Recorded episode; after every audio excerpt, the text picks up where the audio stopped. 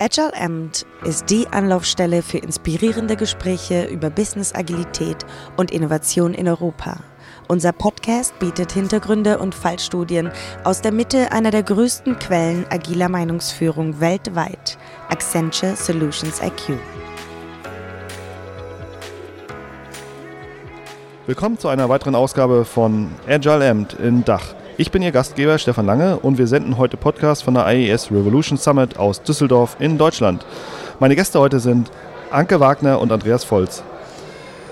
Anke und Andreas, ähm, klasse, dass ihr heute da seid. Anke, du bist seit 25 Jahren bei Accenture und verantwortest den Bereich Mainframe in the New ähm, und hast da natürlich schon einige Projekte gesehen. Andreas, du bist seit 20 Jahren, hast du Projekterfahrung im Bereich Systemintegration und Mainframe, Wartung, Weiterentwicklung, Transformationsprojekte. Ähm, und auch du bist Business Unit Lead in Mainframe in the New. Das ist klasse, dass ihr heute hier seid, weil ich denke, das ist ein heißes Thema. So, lass mich mal mit meiner ersten Frage anfangen, die da wirklich wäre. Seit Ewigkeiten höre ich immer, der Mainframe ist ein Auslaufmodell. Und niemand braucht das und niemand will das und man muss es ablösen. Äh, was sagt ihr dazu? Also seit ich bei dem Mainframe dabei bin, seit 25 Jahren, heißt es auch immer, es ist ein Auslaufmodell, ja. Aber es ist kein Auslaufmodell aus dem einfachen Grunde. Seit circa zehn Jahren gibt es einen ganz großen Markt auch ähm, dabei, dass der Mainframe wirklich auch moderner wird. Moderner in der Technik, moderner in der Anbindung und auch moderner in der Handhabung so dass man auch wirklich diese agilen Ansätze auf dem Mainframe ganz einfach aufsetzen kann. Was ist überhaupt der Grund, dass äh, Mainframe genutzt wird weiter als Technologie in Unternehmen und in welchen Industrien ist das, ähm, ist das, ist es heute ver vertreten?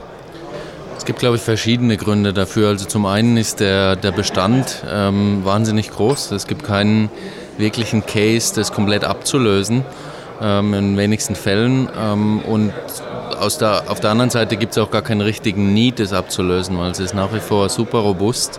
Äh, mir ist kein einziger Security Case äh, bekannt, zum Beispiel, wo irgendwelche Daten gestohlen worden wären von einem Mainframe. Ähm, nur als, um ein Beispiel zu nennen, oder, oder auch die Performance ist nach wie vor super gut. Ähm, und deswegen gibt es auch sehr viele unserer Kunden, die nach wie vor das als strategische Lösung einsetzen für sich. Mhm. Gibt es da Industriespezifika? Also gibt es Industrien, wo das mehr genutzt wird? Also ich denke immer an Financial Services vor allem. Ja, genau, also Financial Services heißt fast alle Banken nutzen den Mainframe.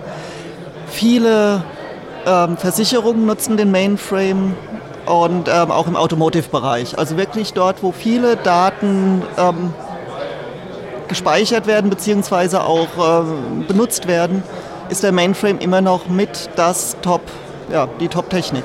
Mhm. Was sind denn heute die, die Limitierungen, die euch dazu gebracht haben, äh, Mainframe in the New zu gründen und, äh, und, und um sich um das Thema zu kümmern? Und die Ideen? Ich würde es, glaube ich, gar nicht als Limitierung sehen, sondern eher als, als Möglichkeiten, die wir auf dem Markt haben und sehen auch. Wir haben auf der einen Seite äh, eine IBM, die die Plattform ähm, kontinuierlich weiterentwickelt hat. Erst vor ein paar Wochen ist die, die neue Z15 auf den Markt gekommen ähm, mit einem relativ großen Opening und, und sehr spannenden neuen technischen Möglichkeiten auch. Ähm, auch da vieles im Bereich Security, ähm, Verschlüsselungsmechanismen, die es so in der Form auf dem Markt noch gar nicht gibt. Und auf der anderen Seite hast du Kunden, die eigentlich das Ganze nur am Laufen haben äh, äh lassen und, und jetzt aber ein Need haben und, und, und wirklich den Demand ähm, dazu modernisieren und, und die Plattform anzubinden an ihre ähm, andere Welt, ja, an, an die größere Architektur. Würdet ihr sagen, das ist die größte Herausforderung, sag mal, die Integration in andere Technologien, wenn wir heute über Cloud reden, über ähm, was sind die Themen da? Also das, die Herausforderung ist nicht die Technik, sondern das sind oftmals noch die Kunden bei uns, die nicht wissen, was man dort eben alles machen kann, was die Technik einem anbietet. Also die, die Anbindung des Mainframes an die sogenannte moderne Welt äh, ist relativ einfach, ohne großartig irgendetwas zu tun.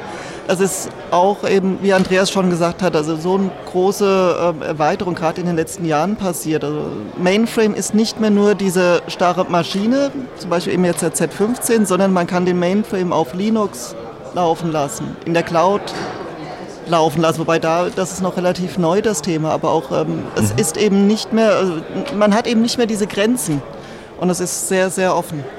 Mhm. Was sind denn so, ähm, was sind denn so Projektbeispiele, wo ihr sagt, ähm, das, das seht ihr gerade am Markt und das ist auch, ähm, das ist eigentlich das, was ihr jetzt in Mainframe in the New dort macht und machen wollt? Also wir haben eigentlich ein, ein ganzes Set an Offerings, ähm, ich glaube sieben in, in Summe. Und ähm, sehr spannendes ist die ganze Modernisierungsthematik, wo wir ähm, eben DevOps, Elemente von DevOps und Agile reinbringen, wo, wo wirklich die, die Kunden jetzt schauen müssen, dass sie einfach schneller entwickeln können, schneller ähm, und, und, mit Methodiken, die einfach heute State of the Art sind, dass sie das, das anbinden können. Da machen wir sehr viel, weil so eine CI-CD-Pipeline, um ein Beispiel zu nennen, ähm, ist was, was du jetzt halt auf dem Mainframe doch nicht ganz so schnell hinkriegst ähm, wie, in, wie in einem dezentralen Umfeld vielleicht. Ähm, aber da haben wir sehr spannend. Bei einem Kunden sind wir jetzt gerade dabei, ähm, Git als Master Source Code äh, ähm, System eigentlich einzusetzen und, und das zu switchen, ähm, dass wir dann auch paralleles Development erlauben können und so eine Themen. Was sind da die Business-Herausforderungen? Also warum macht der Kunde das? Ja, um einfach ähm, Schritt zu halten mit, mit seiner anderen Technologie. Der hat, der hat ja nicht nur Mainframe. Ähm, und er muss einfach schauen, dass er von einem, von einem äh, vierteljährlichen Release-Zyklus auf einen monatlichen kommen kann, dass er in zwei Wochen Sprints gehen kann, äh, wo er sein Testing auch ähm, gemacht hat, end-to-end, -end, voll automatisiert. Ähm, ja. Also Time to Market ist auch da das Thema. Definitiv. Wie, wie ist es mit, äh, mit der Vernetzung mit Mainframe, mit anderen Technologien? Ähm, wie geht ihr damit um? Was sind da unsere Methodiken, Ideen ähm, für diese Entkopplung? Also da gibt es eben auch einen Bereich von unseren sieben Offerings, das nennt sich Digital Decoupling. Ähm, dort wird eben auch äh, geschaut, welche Bereiche, die zum Beispiel äh, auf dem Mainframe gerade noch laufen, die jetzt nicht unbedingt notwendig sind, äh, dort laufen zu lassen, dass man die eben auch mit diesen Entkoppeln ähm, auf andere Plattformen mit, ja, mitschiebt. Mhm. Wir haben bei uns im, im Liquid Studio in, in Kronberg haben wir jetzt auch einen äh, Pod, wo wir auch verschiedene Demos haben und eine ist zum Beispiel auch, dass wir da ähm, Mainframe angebunden haben mit einer zusätzlichen ähm, anderen Datenbank im Hintergrund, der MongoDB in dem Fall, aber das ist relativ austauschbar, einfach die Daten von zwei Systemen kommen, von drei Datenbanksystemen und dann angereichert werden und ähm, verarbeitet werden. Also wir versuchen das auch im Kleinen den Kunden zeigen, zu zeigen, was da möglich ist. Also eigentlich sagt ihr, die Mainframe-Technologie geht genauso wie alle anderen Technologien diesen Schritt in die neue Welt. Ähm, es gibt ähm, ähnliche Möglichkeiten, wie es bei den anderen gibt. in der Umsetzung wird es wahrscheinlich konkret immer ein bisschen anders aussehen, äh, wie bei jeder unterschiedlichen Technologie, SAP, Custom etc. Natürlich, natürlich sieht das äh, immer unterschiedlich aus, aber ähm, die, die Anforderungen, die, die Probleme sind im Prinzip genauso groß oder genauso klein wie bei den anderen Techniken. Das sind andere Probleme, aber in jeder Technik hast du andere Probleme jeweils. Wie würdet ihr denn einem Kunden, der sagt, äh, ich habe hier meinen Mainframe und ich will, ich will jetzt auch viel, viel agiler und schneller werden, ich will ähm, lose Kopplungen zwischen meinen Applikationen, Release-Zyklen runterbringen, wo würdet ihr starten? Also was würdet ihr dem empfehlen? Im Kopf? genau. also es ist tatsächlich so, dass es ja ein riesen, riesen Mindset-Shift ist und das, das sehen wir auch bei unseren Kunden. Ähm, das ist fast die größte Komponente dieses Change, People Change Management, was es an der Stelle braucht. Ähm, und da ist es halt schon so, dass ähm, das ist eine andere typische Challenge, die wir bei unseren Kunden sehen, die Demografieentwicklung. Ja, du hast viele ähm, Mitarbeiter in dem Bereich, die einfach ähm, ja, bald mal pensioniert werden, was, was es für uns auch wieder super spannend macht, weil wir haben sehr viele junge Leute in der Ecke auch. Und ähm, die natürlich immer gleich alle mitzunehmen, ähm, ist auch nicht ganz trivial, muss man ehrlich sagen. Also da, da fängt es sicherlich mal an. Mhm. Also ist eigentlich auch wie in der restlichen agilen Welt erstmal dieser Mindset-Change, den braucht es, um das Ganze zum Laufen zu kriegen. Und was dann typischerweise, wenn der Kunde dann sagt, okay, ich bin, ich bin ready, lass uns loslegen, äh, wie, wie fangen wir da an? Also es kann, kann, kann sein, dass wir Ähm, das ist noch häufig so, dass, dass wir mit einem äh, kleinen Workshop einfach mal anfangen und erstmal verstehen, wie sieht die ganze Systemlandschaft des Kunden aus. An der Stelle, ähm, wo wollen Sie hin, was, was haben Sie zum Beispiel schon Testautomation, ähm, gibt es da was, was setzen Sie ein. Ähm, das müssen wir erstmal verstehen, ähm, um, um dann auch zu schauen, wo habe ich die größten Hebel am Anfang. Aber es ist schon eine längere Reise, also das, das muss man schon ganz klar sagen. Es ist, ähm, gibt jetzt nicht das eine Tool, was man einsetzen kann und dann ist alles besser. Aber genau das ist es ja, wo du am Anfang gesagt hast, Andreas, dass es eben im Kopf anfängt. Also und deswegen auch diese kleinen Schritte. Also erstmal schauen und auch die ganze Reise schon mal so ein bisschen vorplanen. Ähm, und dann in kleinen Schritten das immer erweitern, denn ähm, am schlechtesten lässt sich der Mensch umprogrammieren. Es ist nun mal so. Wenn man irgendeinen Prozess hatte, den man in den letzten 25 Jahren genauso durchgeführt hat, dauert das wirklich eine lange Zeit, bis das im Kopf auch, auch umgesetzt ist dann. Gibt es, sagen wir mal, jetzt ist dieser, dieser Kickoff durch und man weiß so, was man groß machen. Gibt es eine typische Journey, die ihr sagt, äh, die man geht? Gibt es so eine Art, gibt es Assessments äh, für das Thema, äh, wie man den, den Mainframe modernisiert kann, wo der Kunde gerade steht? Äh, gibt es Technologien, die dabei helfen? So, wie, wie, wie sieht denn so eine Reise aus? Wie kann man sich das vorstellen als Zuhörer von unserem Podcast?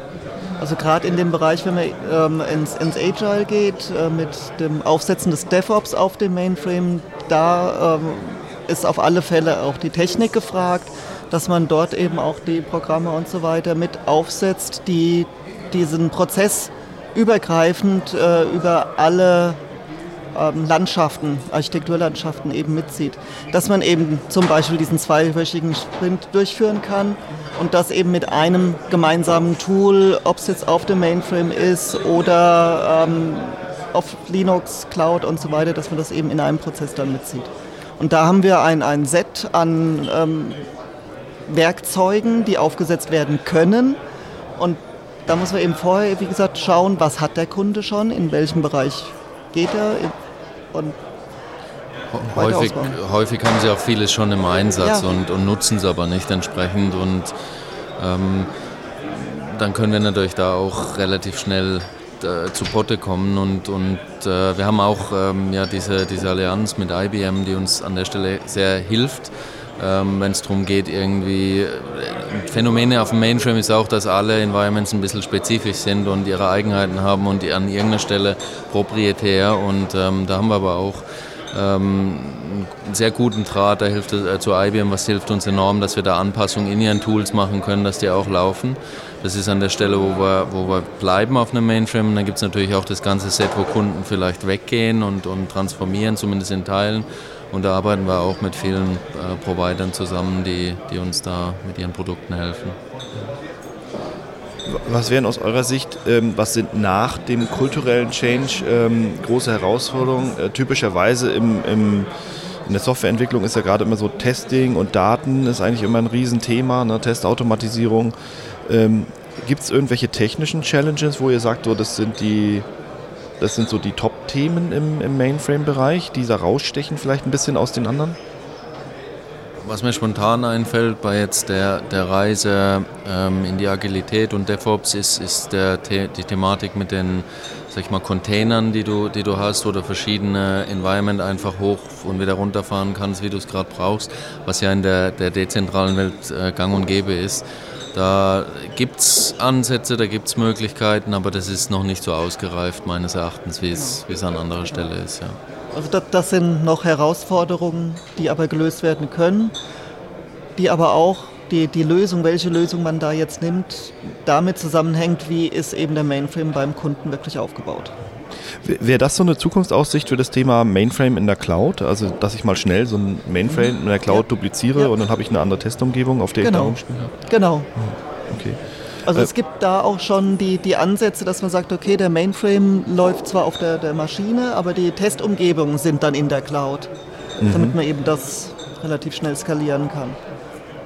Die Ansätze gibt es, sind allerdings noch, ich sage es mal, in Kinderschuhen, aber ich bin mir ziemlich sicher, dass das bald in, in ein, zwei Jahren bestimmt. Ähm, versuch, versuchen wir auch ein Stück beizutragen, genau. dass wir da schneller hinkommen. Eben mit dem Pod, den ich vorhin schon erwähnt hatte, äh, in Kronberg, wo wir wirklich ein Team haben, was dann auch eine gewisse Methodik äh, verfolgt, um da äh, mit, mit, mit POCs, also Proof of, Proof of Concepts und, und äh, kleinen Produkten den Kunden zu helfen. Ja. Wie, sieht denn da die Reise nach vorne aus? Also wenn wir jetzt, wenn wir das jetzt mal so ähm, angucken von der Landschaft, ist eure Erwartung, dass der Mainframe dann in dem Sinne verschwindet, dass der irgendwann nur noch in der Cloud läuft und ich brauche halt keine physische Hardware mehr? Oder? Nein, nein. Ich glaube, ähm, das wird in Zukunft so sein, dass es dort Parallelwelten geben wird.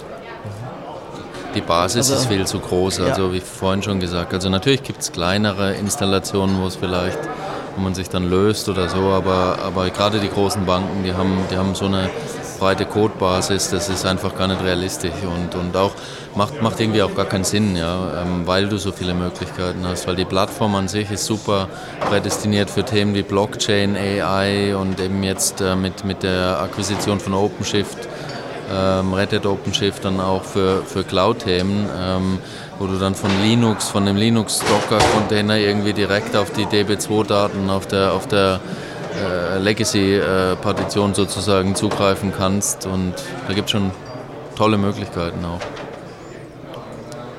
Sehr interessant. Also passierte einiges im, im, im Mainframe-Bereich. Ähm, seht ihr die, ähm, wie ist denn da die Basis bezüglich neuer, ähm, neuer, neuer Themen und neuer Projekte? Also klar, ich habe verstanden, es, es, gibt ganz, ganz viel Legacy von Unternehmen, die halt sagen, da gibt es auch gar keinen Grund vom Mainframe wegzugehen. Ähm, Gibt es irgendwie heute Unternehmen, die in Mainframe einsteigen, also die damit anfangen? Leider nein, aber wer weiß, wenn, wenn das wirklich in Zukunft ähm, so eine, wie ich sagte, eben Parallelwelt wird, dass es viel einfacher ist, ähm, dort dann auch zu testen, dort eben parallele ja, Umgebungen aufzusetzen. Vielleicht kommt dann wieder ein Kunde dazu. Gibt es irgendwie ähm, gibt's, gibt's Dinge, wo sich äh, unsere Kunden informieren können zum Thema Mainframe? Also außer bei uns, gibt es dafür, gibt es eigentlich darüber Literatur oder ähm, über diese ganzen Veränderungen, die jetzt in, da im Mainframe-Bereich eigentlich stattfinden? Das ist ein spannendes Thema, weil also es gibt sicher Sachen, ähm, aber natürlich ähm, heutzutage wird es an, an keiner Uni mehr äh, gelernt, ja. Ähm, und, und es ist tatsächlich schwerer zugänglich als, als viele anderen Themen. Ähm, Eben bei uns sicher. Dann natürlich bei, bei, bei IBM Direct gibt es auch einen relativ großen äh, ähm, Schatz an Informationen, der abrufbar ist und auch gut zugänglich. Ähm, aber ja, das ist sicher auch ein Thema für uns, wo was wir versuchen zu adressieren, da auch eine gewisse Awareness zu schaffen, äh, junge Talente zu, zu gewinnen für die, für die Sache ähm, und ähm, auch die Kunden ein bisschen mit auf die. Also viele Kunden wissen auch gar nicht, was möglich ist, um ehrlich zu sein. So auf einem C-Level. Ähm, ja. Du, du, sprichst einen interessanten Punkt an, weil der würde mich auch wahnsinnig interessieren. Wie kriege ich so einen jungen Entwickler, der von der Uni kommt? Also das, ich meine, das ist ja das gleiche Problem für unsere Kunden, ne, die selber Leute einstellen, als auch für uns. Wie kriege ich die motiviert, dass die sagen, hey, schau mal, du darfst jetzt mit dem Mainframe arbeiten? Also wie ist da die Begeisterung und äh, wie kriege ich da hin? Die Begeisterung also mussten wir jetzt auch erstmal lernen, wie wir die, die jungen Leute wirklich wieder hinbekommen. Ähm, ist, glaube ich, darin, dass es wirklich Mainframe in the New jetzt ist, dass man ihnen auch beim Bewerbungsgespräch erzählt, hier, ihr könnt das machen, das sind die Optionen und ähm, ihr seid nicht auf irgendeinem toten Dinosaurier, sondern ihr fliegt im Prinzip mit der ganz neuen Welle mit. Es ist nämlich nicht nur dieser, dieser Mainframe, den wir dann brauchen. Also die, die jungen Kollegen müssen viel mehr eigentlich lernen als unsere alten Kollegen, ähm, weil die wirklich das, das gesamte Spektrum benötigen.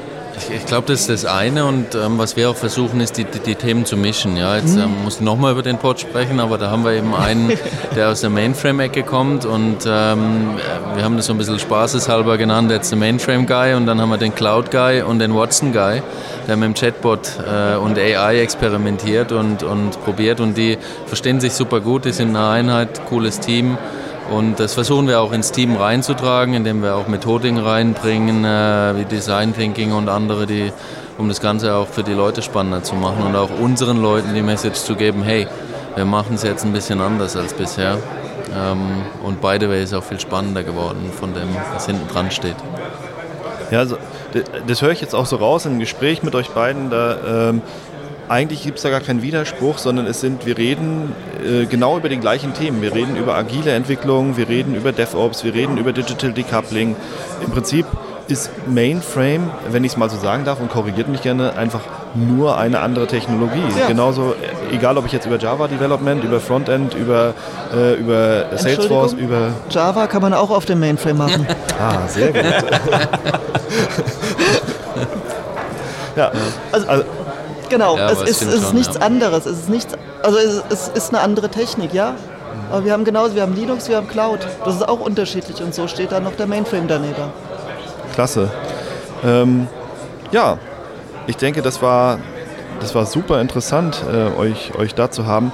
Ähm, wenn ihr jetzt nochmal sagen würdet, was sind so, ähm, gibt es so zwei, drei Punkte, wo ihr sagt, die ihr unseren Hörern nochmal mitgeben wollt, äh, wenn es um das Thema Mainframe geht?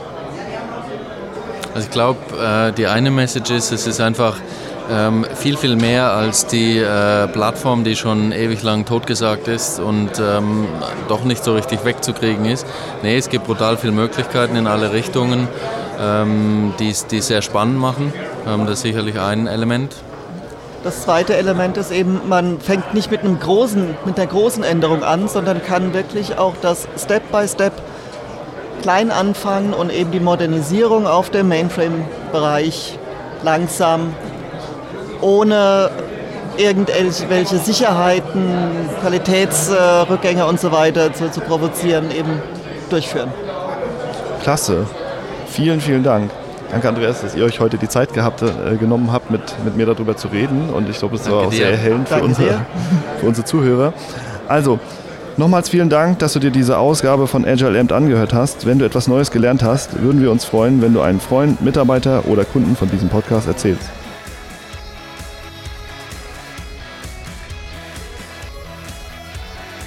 Danke, dass Sie Agile Amt auf Deutsch gehört haben. Weitere inspirierende Gespräche und Talks finden Sie auf unserer Website de.solutionsiq.com. Bis zum nächsten Mal.